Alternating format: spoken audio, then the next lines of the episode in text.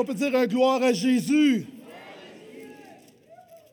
Est-ce qu'on peut allumer un petit peu plus de lumière dans ce sanctuaire? Je veux qu'on voit les frères et les sœurs et pendant qu'on donne un petit peu plus de clarté, regarde autour de toi, salue des gens, juste un, petit clin d'œil, un thumbs up, un petit euh, quelque chose. Merci, merci, merci. Merci frère pour la lumière. Je suis un enfant de lumière. J'aime ça, la lumière. Donc, nous continuons notre série, en fait, nous terminons notre série sur la première épître de Pierre qui se nomme Voyageurs et étrangers.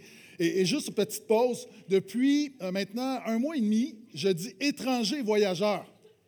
Et on m'a fait réaliser que je donne le titre à l'envers depuis maintenant un mois et demi. Est-ce qu'il y a des gens qui l'ont réalisé?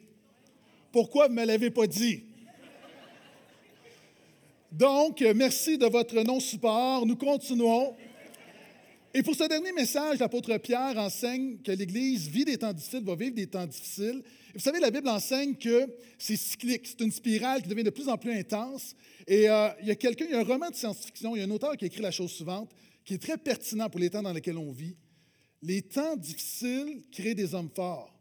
Les hommes forts créent des temps meilleurs. Les temps meilleurs créent des hommes faibles. Et les hommes faibles créent des temps difficiles.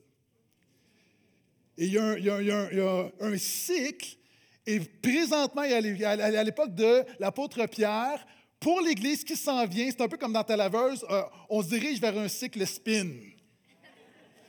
OK, ça ne sera pas de plus en plus facile, mais Jésus est bon, Jésus nous appelle à être la lumière. Et pour ces temps difficiles, nous avons besoin d'églises différentes. Et on le voit simplement avec la culture. Et, je ne veux pas tellement parler de la culture ce matin, je veux juste voir comment l'appliquer dans l'Église et comment être une meilleure Église, être comment de meilleurs pasteurs. Mais on l'a vu avec la laïcité au Québec où, euh, en fait, c'est une hostilité contre tout ce qui est religion. Hein. La laïcité, c'est la neutralité. Et on l'a vu dans la pandémie, euh, quand les cinémas sont plus valorisés que l'Église, ça n'a aucun sens. Euh, on le voit avec des nouvelles lois qui sont faites qui visent les églises. on voit qu'avec les zonages, on veut implanter à Montréal-Nord. Vous savez, on dit au Québec, liberté de religion, vous pouvez implanter partout, mais lorsque tu arrives dans une ville, il n'y a pas de zonage. Hein? C'est pas normal que c'est plus facile de faire un salon de massage. Hein? Je ne parle pas des salons de massage corrects. C'est plus facile d'avoir un salon de prostitution que d'établir une église. Et il y a une pression qui est là à différents niveaux. Et tu as besoin de te rappeler que quand la Bible parle de tribulation, de grande tribulation, le mot c'est, le mot tribulation, c'est pression. Et oui, il y aura une pression, et c'est correct parce que la pression révèle ce qu'on a à l'intérieur de nous. Et au portail, ce qu'on veut voir, et, comme encore une fois le texte biblique, je veux appuyer plusieurs réalités euh, de notre vie d'Église présentement. Il y a des gens, beaucoup de personnes qui arrivent, et c'est important que tu comprennes hein, les particularités du portail. Donc, une Église différente pour des temps difficiles. Nous voulons être une Église différente pour des temps difficiles. Si tu prends une pomme de terre et tu prends un œuf et tu les plonges dans l'eau bouillante, c'est la même eau, deux réactions différentes. La patate se ramollit, l'œuf se durcit. Et de la même manière, tout dépendant de ce à l'intérieur de nous, tout est important de quelle Église nous sommes, alors que tu peux personnellement être trempé dans l'eau chaude et l'Église peut être trempée dans l'eau chaude. Nous ne voulons pas ramollir, on veut demeurer ferme pour Jésus, plein de compassion et de grâce, mais ferme pour Jésus. Ceux qui sont d'accord disent Amen. Maintenant, allons ensemble, dernier chapitre de 1 Pierre 5. Je vais faire la lecture et commenter par la suite. Voici ce que dit la parole de Dieu. J'exhorte donc les anciens. Et je te rappelle que dans la Bible, anciens, en fait, c'était les leaders juifs. Et lorsque les Juifs se sont convertis, des Grecs, des gens de toutes les nations sont venus, euh, ancien, c'est un synonyme de pasteur. En fait, c'est de pasteur. Dans la Bible, on voit qu'ancien, pasteur. Donc, ancien n'est pas euh, par rapport à l'âge, c'est par rapport à la fonction. J'exhorte donc les anciens et pasteurs qui sont parmi vous, moi ancien comme eux, donc euh, Pierre est un pasteur, témoin des souffrances du Christ et participant à la gloire qui doit être révélée Faites paître le troupeau de Dieu qui est avec vous, non par contrainte, mais volontairement selon Dieu, ni pour un gain sordide, mais de bon cœur. Non en tyrannisant ceux qui vous ont été confiés, mais en devenant les modèles du troupeau. Et lorsque le souverain pasteur paraîtra, vous remporterez la couronne incorruptible de la gloire. De même, jeunes gens, et encore une fois, on parle de fonctions, c'est-à-dire ceux qui ne sont pas en leadership, soyez soumis aux anciens dans vos rapports mutuels. Revêtez-vous tous d'humilité, car Dieu résiste aux orgueilleux, mais il donne grâce aux humbles. Humiliez-vous donc sous la puissante main de Dieu afin qu'il vous élève en temps voulu. Déchargez-vous sur lui de tous vos soucis, car il prend soin de vous. Soyez sobre, veillez, votre adversaire le diable rôde comme un lion rugissant, cherchant qui dévorer. Résistez-lui ferme en la foi, en sachant que les mêmes souffrances sont imposées à vos frères dans le monde. Le Dieu de toute grâce, qui en Christ vous a appelé à gloire éternelle, après que vous aurez souffert un peu de temps, vous formera lui-même, vous affermira, vous fortifiera, vous rendra inébranlable. À lui la puissance au siècle des siècles. Amen. Et il termine en disant, c'est par, la fidèle, c'est par le fidèle frère Sylvain que je vous écris ces quelques mots, pour vous exhorter, pour témoigner que telle est la véritable grâce de Dieu à laquelle vous êtes attachés. L'élu qui est à Babylone, et les commentateurs vont dire que c'est un nom de code parce que c'est l'Église qui est à Rome, il y a de la persécution, donc Babylone n'existait plus à l'époque, donc l'Église qui est à Rome vous salue de même que mon fils Marc, son fils spirituel. Saluez-vous les uns les autres par un baiser d'affection, ça c'est avant le COVID. Paix à vous qui êtes en Christ. Est-ce que je peux entendre l'amène à ça? OK. Premièrement, à l'époque de l'Église primitive, comme aujourd'hui, il y avait de bons et de mauvais pasteurs. Ça peut te surprendre, mais oui, il y a aussi de mauvais pasteurs. Il y a de bons et de mauvais professeurs, de bons et de mauvais policiers, policiers de bons et de mauvais politiciens. Et la parole de Dieu parle aux pasteurs parce que le ministère n'est pas toujours facile. Être pasteur est un privilège, mais amène son lot de sacrifices. Et pourquoi je prends le temps de le dire? Parce que, ben, d'abord, parce que la Bible le dit. Puis il y a des gens qui ont peut-être connu d'autres types de pasteurs et c'est important que tu comprennes quelles sont nos convictions pastorales au portail. L'Église, ce n'est pas toujours facile. Hein, il y a un homme un matin, sa femme lui dit Chérie, lève-toi, on va être en retard, on part pour l'Église. Il dit, je ne veux pas aller à l'église. Elle dit, chérie, dépêche-toi, les enfants sont prêts, il faut aller à l'église. Il dit, je ne veux pas aller à l'église, c'est toujours la même affaire, personne m'aime. Elle dit, chérie, s'il te plaît, c'est le temps, il faut aller à l'église, on nous attend. Il dit, donne-moi trois raisons pourquoi je me lèverai de mon lit ce matin et j'irai à l'église. Elle dit, première raison, mais parce que c'est, si Dieu ne peut pas être le premier dans nos vies, ce n'est pas le premier dans nos semaines.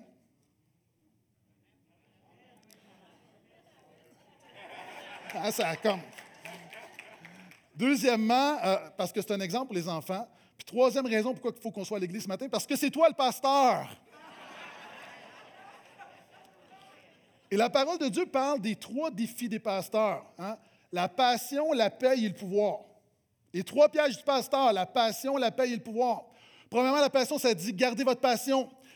Pour un pasteur, quand tu entres dans le ministère. Vous savez, il y a des gens ici, tu penses que les pasteurs, tu te demandes qu'est-ce qu'on fait toute la semaine, puis tu penses qu'on se promène dans les corridors de l'Église, puis on chante des cantiques, puis on se lance des versets bibliques toute la semaine. Euh, non, non. Euh, souvent, on a une vision poétique de l'Église. Il y a plein de belles choses, mais vous savez, une Église comme une bergerie. As-tu déjà été dans une bergerie? C'est pas toujours beau, c'est pas toujours beau, ça pue, c'est sale. Et quand on travaille avec du monde ordinaire comme toi et moi, des pêcheurs ordinaires, il y a plein de beaux côtés au, pastorat, mais quelquefois, dans la bergerie, on travaille avec la saleté, avec le péché. C'est pas toujours facile, ça sent pas toujours bon, mais on croit que Jésus a un plan. Et je veux juste te dire qu'au portail, on n'a pas perdu notre passion. On n'a pas perdu notre passion. On croit encore que c'est possible et on prie, Seigneur, de nous 10 sites, 10 000 disciples. Alléluia. Et ce qu'on veut, on est tellement motivé que cette semaine, l'équipe pastorale, on est en retraite pastorale et notre objectif pour les prochaines années au portail, c'est de former 100 pasteurs. Donc, merci pour le wow. Maintenant, j'espère que ça implique que vous allez prier pour ça. Donc, nous n'avons pas perdu notre passion. Deuxièmement, il dit faites le ministère non pas pour la paye, non pas pour un gain sordide. Je sais que ça n'existe pas, mais je dois quand même en parler. Hein? Donc, on fait le ministère pour les bonnes raisons. Euh, un jour, il y a un naufrage, deux hommes se retrouvent sur une île, puis là, il y en a un, qui, panique, qui panique, puis, l'autre enlève son gilet, se couche sur le sable, prend du soleil, tout relax. Puis l'autre dit Mais qu'est-ce que tu fais? Qu'est-ce que tu fais? Personne ne va nous trouver. On est sur une île déserte au milieu de nulle part. L'autre dit Non, il dit Tu comprends pas. Là. Il dit Moi, il dit, je suis très prospère. Il dit J'ai une compagnie, faites un start-up. Il dit Moi, je fais des millions par année. Là. C'est quoi le rapport? Ton compte de banque ne va pas nous aider. Personne ne sait qu'on est là. Il dit non, il dit, tu ne comprends pas. Il dit, moi, il dit, je fais en moyenne un million par semaine. Puis il dit, ça veut dire 52 millions par année. Puis je suis un chrétien. Mais c'est quoi le rapport? Il dit, je donne ma dîme. Il dit, mais je ne comprends pas ce que tu me dis. Tu peux donner 5 millions à ton église par année, ça ne change rien, personne ne va nous trouver. Il dit, mon pasteur va me trouver.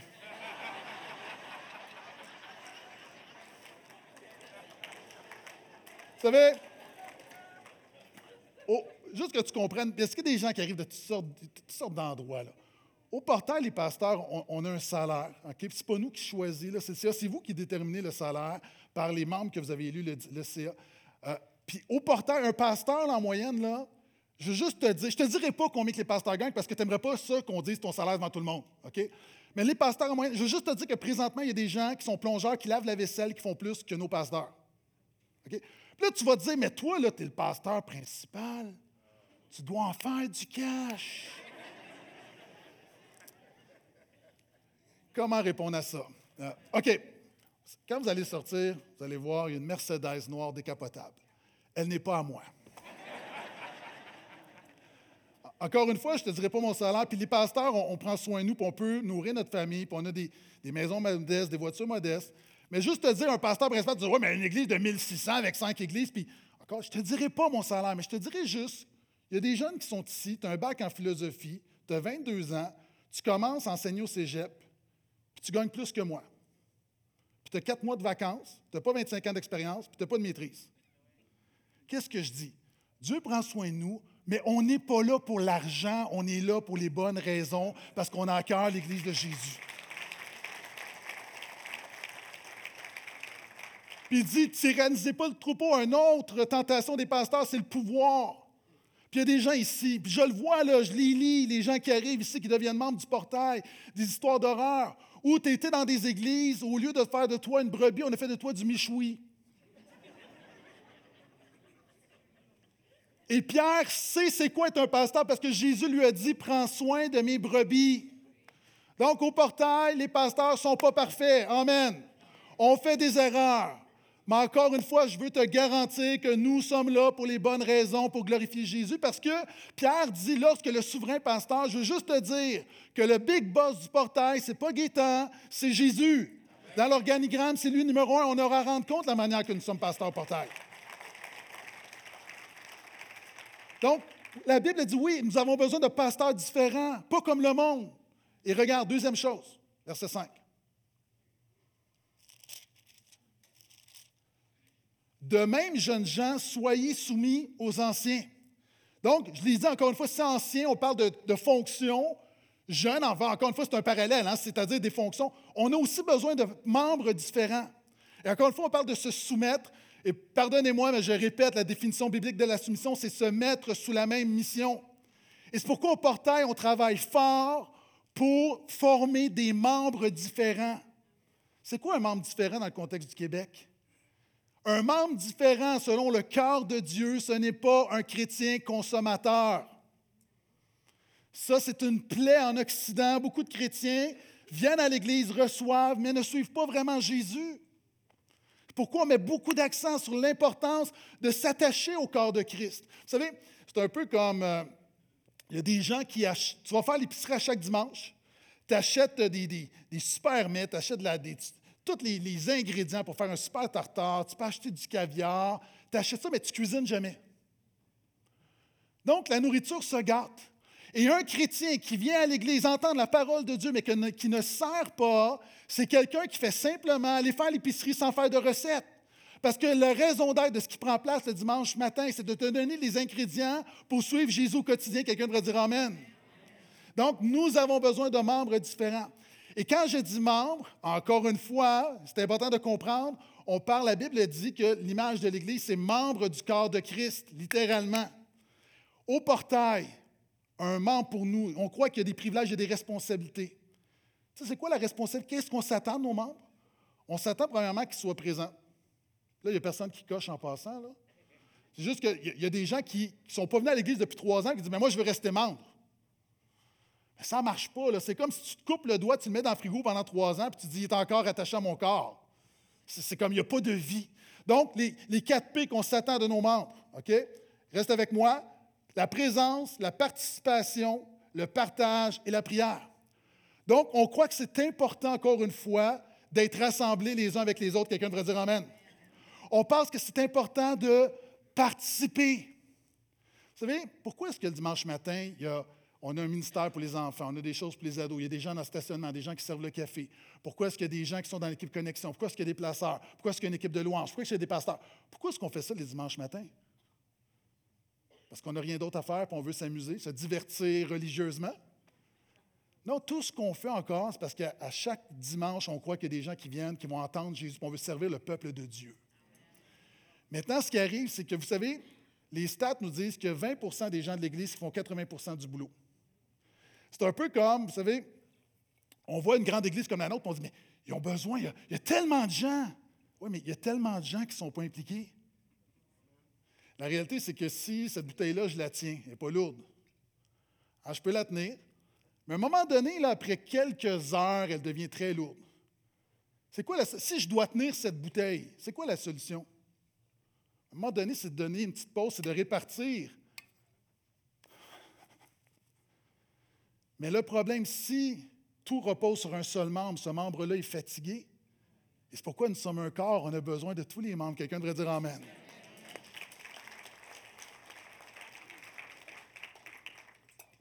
Que vous avez besoin de l'application? C'est toujours possible d'aller au comptoir d'information, de donner votre nom. Il y a des besoins partout, surtout avec la période estivale. Vous savez, on a pris la décision, nous ne fermerons pas l'Église pendant l'été. Jésus continue de sauver des gens pendant l'été. Donc, on a besoin, il y a toutes sortes de choses, ça soit deux besoins très précis. Les dimanches matins, on a deux cultes, il y a beaucoup de choses. On a besoin d'une équipe de bénévoles pour nous aider avec l'organisation, avec toute la préparation. Il y a plein de choses à faire et, notre équipe d'entretien est débordée. C'est une grande bâtisse, il y a beaucoup de choses.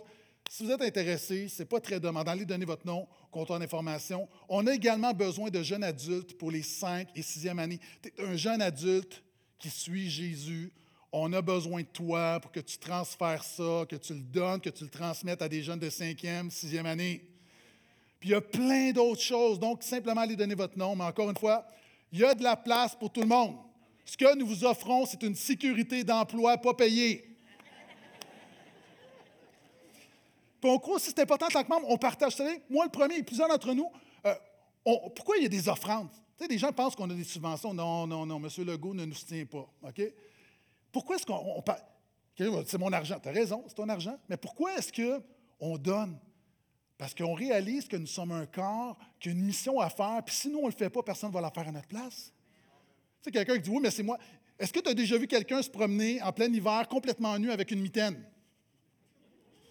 Il dit Regardez ma belle mitaine en or. Mais c'est complètement ridicule. Le reste de ton corps est dénudé. Et de la même manière, on peut dire, nous, merci Seigneur pour ce que j'ai, tu peux voir mon pain quotidien, mais si le corps de Christ est dénudé, ça ne sert à rien. Donc, ensemble, encore une fois, on croit qu'une mission et on croit la prière. La meilleure manière de démontrer que tu aimes ton Église, prie pour ton Église. Amen. La prière, c'est le cœur qui pompe, qui envoie le sang dans tous les organes, et on croit que c'est ça qui fait avancer l'Église. Est-ce que je peux entendre un gloire à Jésus? OK, je continue. Et là, j'ai un sujet très sensible, et je le dis parce que des gens qui arrivent de d'autres églises, et tu as besoin de comprendre où on, est au portail, puis il y a des choses qu'on ne veut pas voir, on ne veut pas que tu fasses au portail. Dans vos rapports mutuels, revêtez-vous tous d'humilité.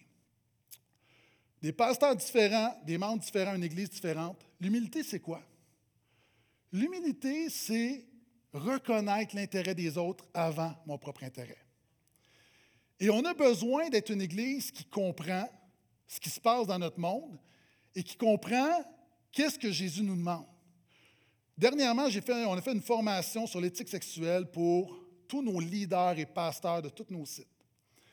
Et vous savez, présentement, il y a, des, puis il y a, toutes sortes de choses qui circulent. Les gens, ils ne savent pas trop c'est quoi la position des églises, puis il y a des journalistes qui viennent. Puis, je vais juste te dire c'est quoi la position du portail. OK?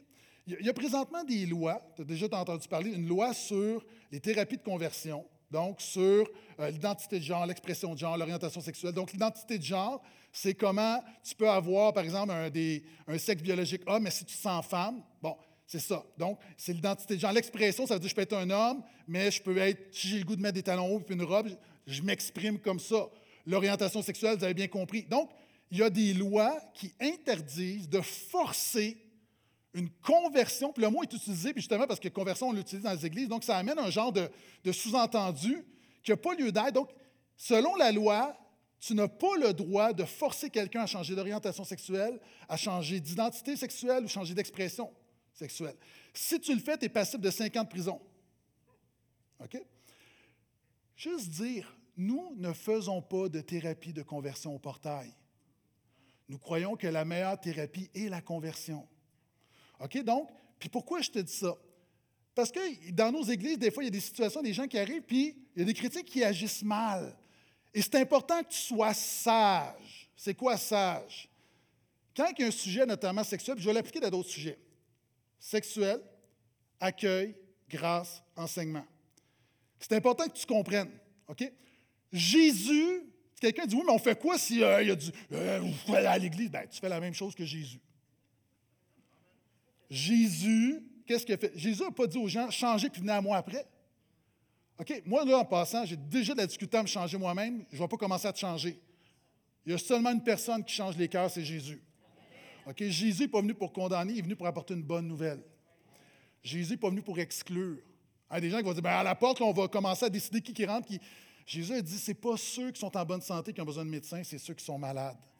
Jésus n'est pas venu imposer sa vision du monde. Jésus a dit si quelqu'un veut me suivre, qu'il renonce à lui-même, qu'il se jette de ma croix. Jésus a dit si tu veux. Jésus n'a jamais imposé à tout le monde, puis les chrétiens n'imposent pas notre manière de vivre à tout le monde. Pourquoi, si tu veux suivre Jésus, on va te dire qu'est-ce que la Bible enseigne. Si tu ne veux pas, on t'aime, euh, c'est correct. Mais si tu veux savoir qu'est-ce que Jésus enseigne, Jésus enseigne, et en passant, les chrétiens, encore une fois, nous croyons, selon l'enseignement de Jésus, que on réalise qu'il y a beaucoup de souffrance là-dedans, mais on croit que ton, ton genre est lié à ton sexe biologique. La Bible enseigne, encore une fois, que l'idéal du mariage hétérosexuel, puis il y a plein de souffrances, puis il y a plein d'applications. Ce n'est pas le but du message ce matin. Mon but, c'est comment réagir. Pourquoi? Vous savez, Jésus est au portail, on se bat contre deux courants. On a le courant du paganisme culturel, où il y a des choses qui sont, comme diraient les jeunes, complètement insane. Mais de l'autre, on se bat contre les pharisiens à l'interne. Ah. Jésus se battait. Vous savez, Jésus, on disait que Jésus est avec les gens de mauvaise vie. Hein? Et le problème, quand une théologie solide de la grâce, généralement, tu dis voici ce que dit la Bible et on ne reculera pas. Mais de l'autre, notre théologie de la grâce, elle est assez robuste qu'on refuse d'être des petits pharisiens. Jésus ne nous a pas sauvés pour devenir des petits religieux pharisiens. Donc, ça veut dire quoi? Ça veut dire, par exemple, parce que quelqu'un m'a déjà posé la question, mais et là, je donne une, une caricature. Quelqu'un a déjà dit, mais on fait quoi si, mettons, une drag queen arrive à l'église? Bien, tu fais comme avec tout le monde, tu lui donnes une chaise. J'ai un amen, les autres ne sont pas sûrs. Et tu te réjouis que cette personne-là vient entendre la bonne nouvelle de la grâce de Jésus. On devrait se réjouir. Hein? Et encore une fois, nos péchés n'étaient pas moins pires que les péchés de cette culture. Quelqu'un va dire, oui, mais moi, je ne suis pas confortable. Mais notre but, ce n'est pas de te rendre confortable, c'est que tout le monde réalise que Jésus est formidable.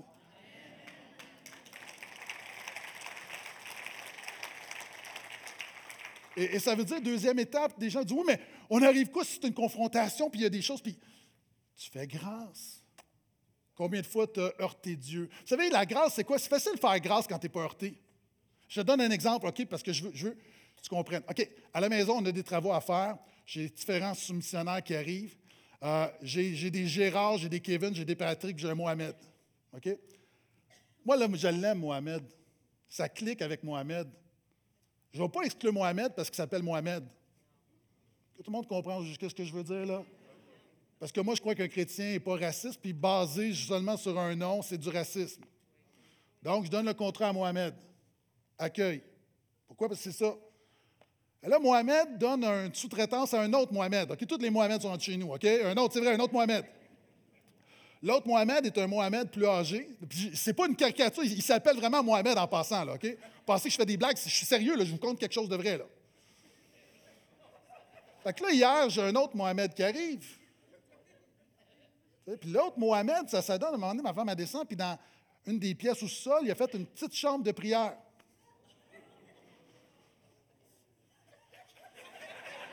Comment dire? Sais, moi, ma maison, là, c'est Jésus qui me l'a donné. Là, tu viens vendre des Big Mac au Harvey's, OK? Ça marche pas, là, OK? Mais là, mon réflexe, c'est... Je vais te le déchirer, le contrat.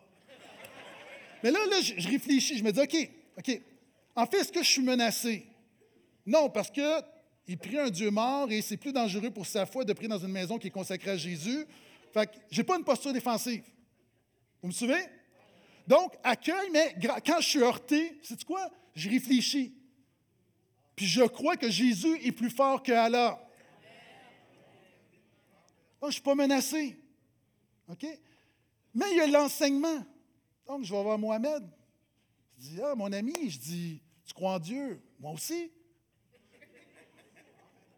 Moi, je crois en Issa, Jésus, dans le Coran. Je dis, c'est qui Issa pour toi? Il dit, ah, c'est un prophète, ouais. J'ai dit, j'ai vu, tu sais, il y a un petit tapis de prière. J'ai dit, tu sais, moi, je suis chrétien, j'adore Jésus. Tu sais, toi, tu pries à là dans ma maison. J'ai dit, tu sais, moi, est-ce que je pourrais aller prier dans ta maison? C'est ça, exactement. Ça comme. Je fais vite. tu comprends? Jésus a toujours fonctionné comme ça. Accueil, grâce, enseignement. Jésus n'a pas dit aux gens, va, ne pêche plus, je vais te guérir après. Donc, encore une fois, en tant qu'Église, peu importe qui se présente à l'Église, votre job assemblée, c'est d'accueillir. On fait le risque de la grâce. Laissez les pasteurs enseigner. Donc, la réalité, et vous savez, souvent les chrétiens ont peur d'être dans le compromis. Tout ça. Au portail, notre ligne est claire. C'est pour ça qu'on peut avoir le risque de la grâce parce qu'on n'est pas on sait clairement où on se situe. Ça a été enseigné, ça a été dit. Donc, mais c'est important d'être une église différente pour te protéger, pour aussi ouvrir. Il y a des gens qui ont besoin, ce monde a besoin d'entendre Jésus comme jamais. S'ils ne l'entendent pas ici, où vont-ils l'entendre? Est-ce que je peux entendre un gloire à Jésus à ça? Alléluia. Et on continue, verset 6. Donc, dans vos rapports mutuels, revêtez-vous d'humilité, car Dieu résiste aux orgueilleux, mais donne grâce aux humbles.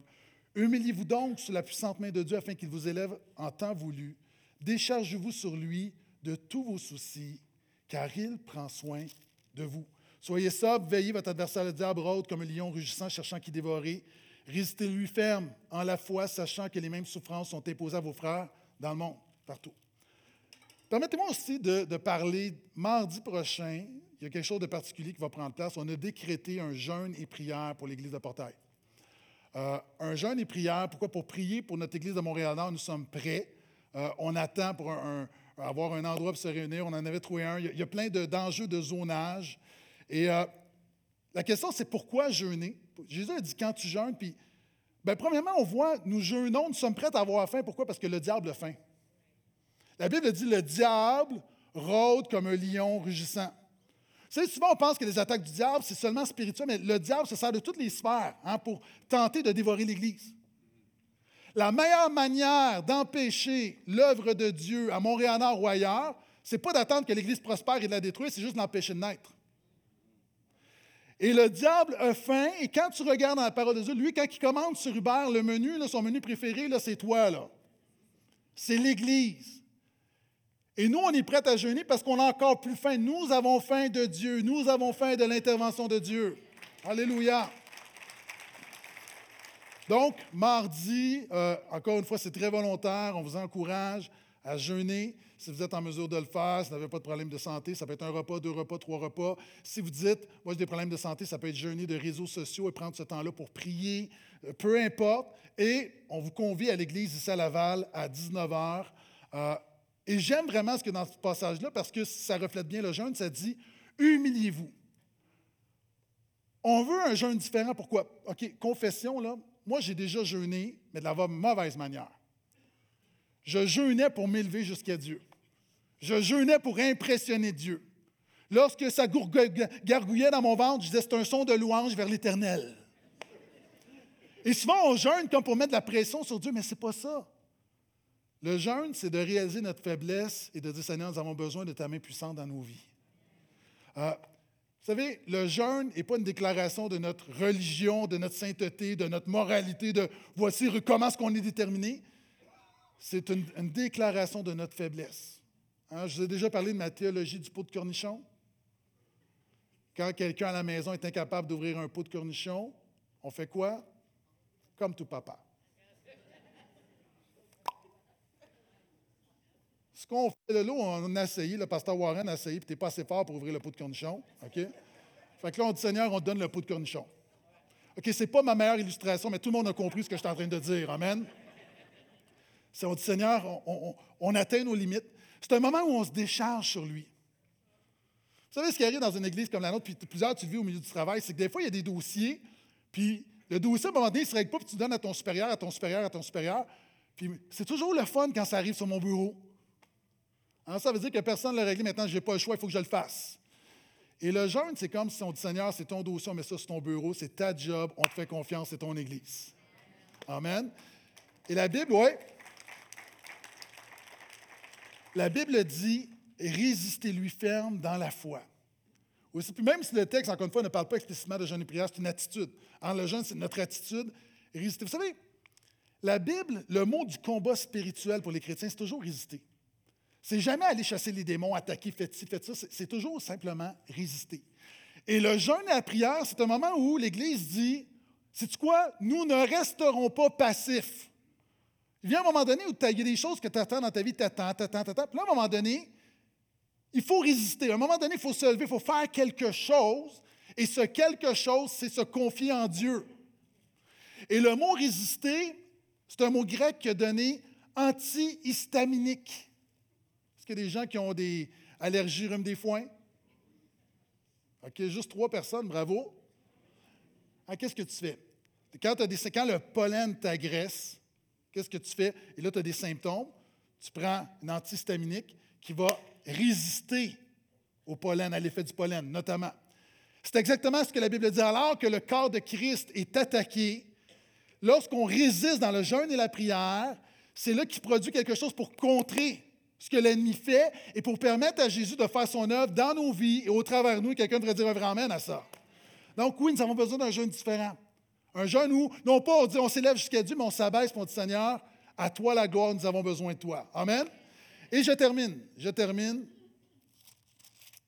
Verset 10. Et, et je crois honnêtement, pour moi, ça c'est possiblement mon verset préféré du Nouveau Testament le Dieu de toute grâce. Hein? Pas le Dieu de la grâce seulement du salut, le Dieu de toute grâce.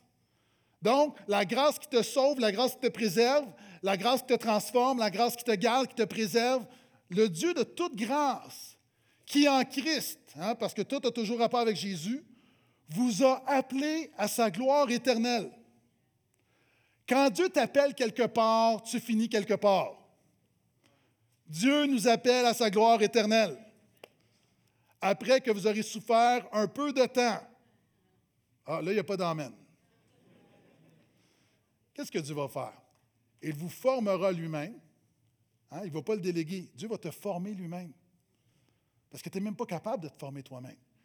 Il vous formera lui-même, vous affermira, vous fortifiera, vous rendra inébranlable. Pourquoi?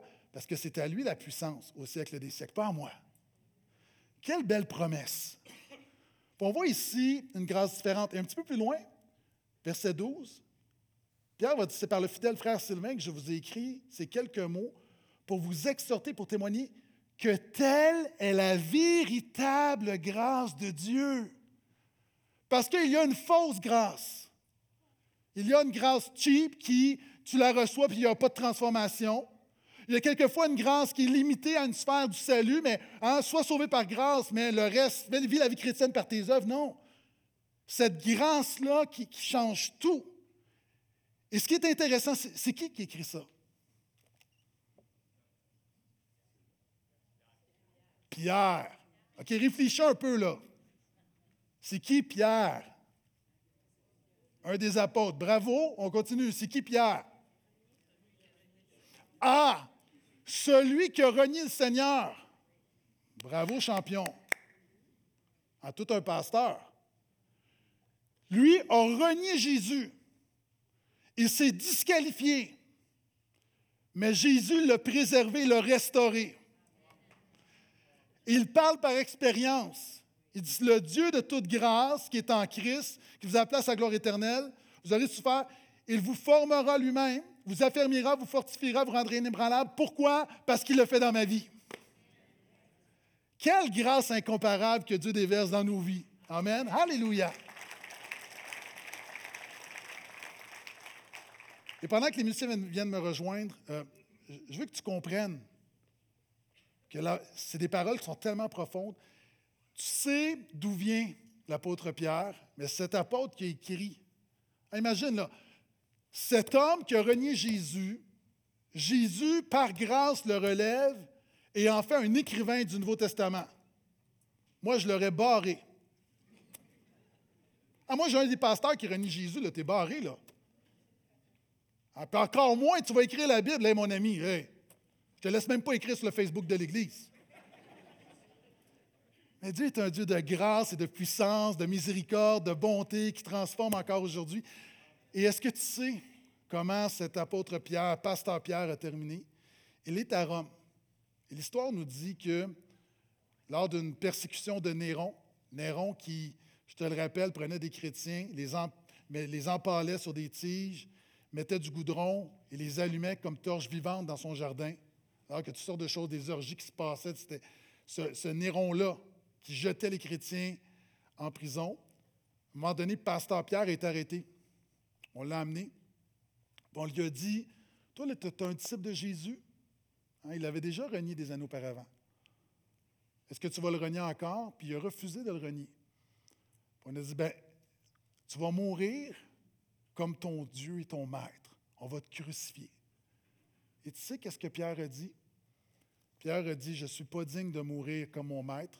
S'il vous plaît, crucifiez-moi la tête en bas. Et c'est comme ça qu'est mort l'apôtre Pierre. Mais ce n'est pas une histoire triste. Il se réjouit dans la gloire éternelle. C'est le Dieu de Pierre. C'est le Dieu qu'il connaît. Un homme pécheur ordinaire avec ses failles, mais qui connaissait la puissance de la grâce de Dieu dans sa vie. Cette grâce qui est dans sa vie, elle peut être dans ta vie. Est-ce que je peux entendre un Alléluia en terminant? Dieu est bon. Dieu est bon.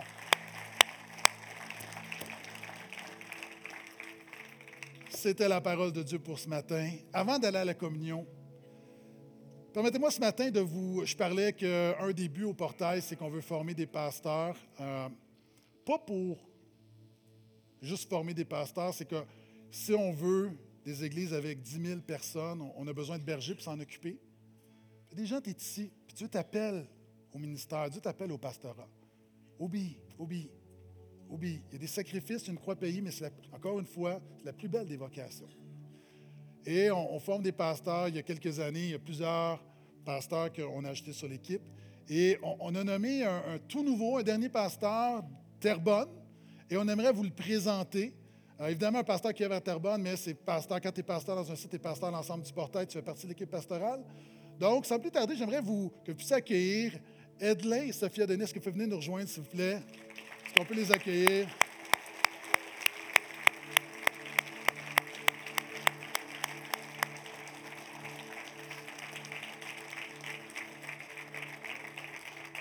Donc, on, a fait à Terrebonne la nomination pastorale. Je ne la referai pas ici. Tu t'es engagé une fois, ça suffit. Euh, mais on trouvait important que vous puissiez les voir. Et en plus, plusieurs d'entre vous, vous les connaissez parce que vous avez été à Laval pendant longtemps. Euh, et je me souviens, il y a quelques années, euh, Sophia et Edlin m'ont dit on a un cadre à la Terrebonne pour servir. Donc, ils ont quitté le, confort d'une grande église pour se joindre à une église en implantation et, ils ont servi fidèlement et à un point tel que euh, a suivi notre parcours de formation pastorale et dernièrement, on l'a nommé officiellement et l'Église déjà l'appelait pasteur. Donc, euh, on est vraiment reconnaissant. Il m'a dit un mot également, Sophia, son épouse, qui est sur le CA. Ne vous en faites pas, on s'est assuré qu'il n'y a pas de conflit d'intérêts. OK? Euh, on s'est assuré comment? Ben, on ne paye pas Edlin. Donc, c'est une des bonnes manières. Euh, voyez comment est-ce qu'on est? On, hein? est bon?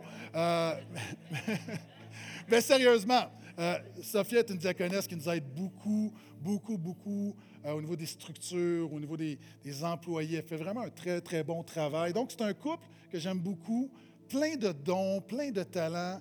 Et c'est une grande bénédiction, non seulement pour l'Église de Terrebonne, mais pour le portail dans son ensemble. Donc, dernièrement, est-ce qu'on peut leur donner une bonne main d'applaudissement?